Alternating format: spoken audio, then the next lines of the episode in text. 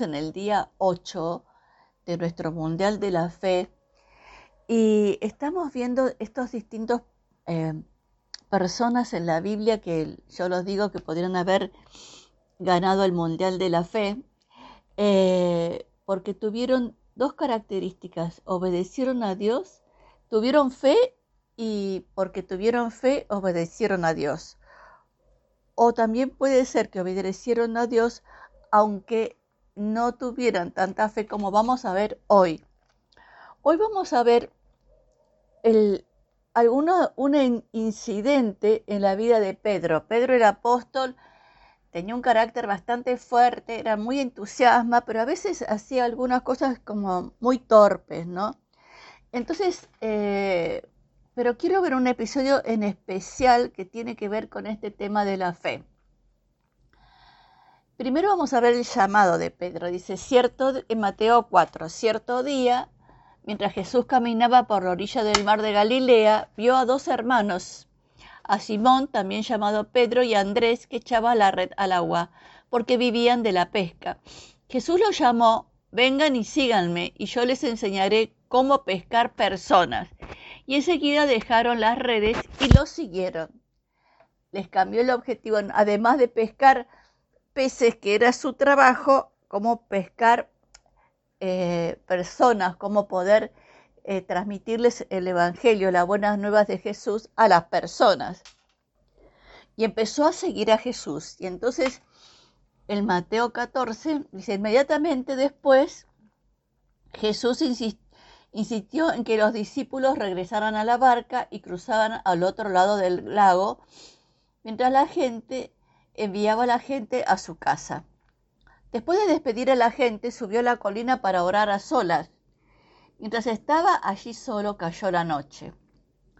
Mientras tanto, los discípulos se encontraban en problemas lejos de tierra firme, ya que se había levantado un fuerte viento y luchaban con grandes olas. A eso de las tres de la mañana Jesús se acercó a ellos caminando sobre el agua. Cuando los discípulos lo vieron caminar sobre el agua, quedaron aterrados, llenos de miedo y dijeron, es un fantasma. Pero Jesús les habló de inmediato, no tengan miedo, dijo, tengan ánimo, yo estoy aquí. Entonces Pedro lo llamó Señor, si realmente eres tú, ordéname que vaya a ti caminando sobre el agua. Sí, ven, dijo Jesús. Entonces Pedro se bajó por el costado de la barca y caminó sobre el agua hacia Jesús. Pero cuando vio el fuerte viento y las olas, se aterrorizó y comenzó a hundirse. Sálvame, gritó. De inmediato Jesús le extendió la mano y lo agarró. Tienes poca fe, le dijo Jesús. ¿Por qué dudas de mí? Cuando subieron de nuevo la barca, el viento se detuvo. Entonces los discípulos lo adoraron y dijeron, de verdad es el Hijo de Dios. Después de cruzar el lago, arribaron a Genezaret, a Genezaret. Cuando la gente reconoció a Jesús, la noticia de su llegada corrió rápidamente por toda la región y pronto la gente llevó a todos los enfermos para que fueran sanados. Les suplicaba que permitieran a los enfermos tocar al menos el fleco de su túnica y todos los que tocaban a Jesús eran sanados. Entonces acá vemos, bueno, eh, en la vida de Pedro hay muchas cosas. El Señor lo eligió para que sea la piedra fundamental de su iglesia, pero también tuvo debilidades porque lo negó a Jesús tres veces. Y hoy lo que vemos, lo que vemos en este pasaje es que eh, él lo quiere probar a Jesús si verdaderamente eres el Hijo de Dios, ordóname que vaya a ti caminando sobre las aguas. Y Jesús le dijo, sí, dale, vení, no tenía problema. Y, le, y Jesús le probó la fe. Había una tormenta alrededor.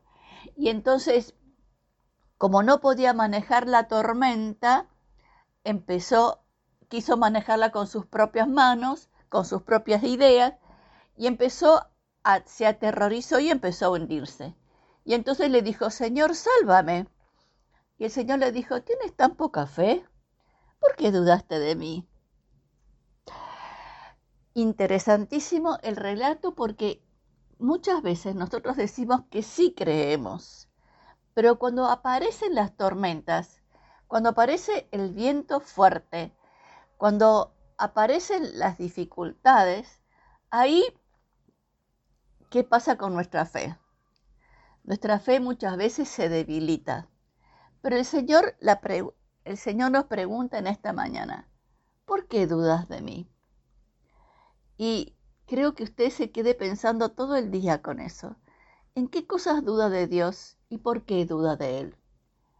Señor, necesitamos saber que nos sostenés de la mano en la tormenta, en las vicisitudes, en las dificultades, y que nos sacás del agua y nos llevas a tierra firme. Gracias Señor porque podemos contar con esa confianza y esa seguridad. Enséñanos a tener más fe. Enséñanos a creerte literalmente a las cosas que decís. En el nombre de Jesús. Amén y amén.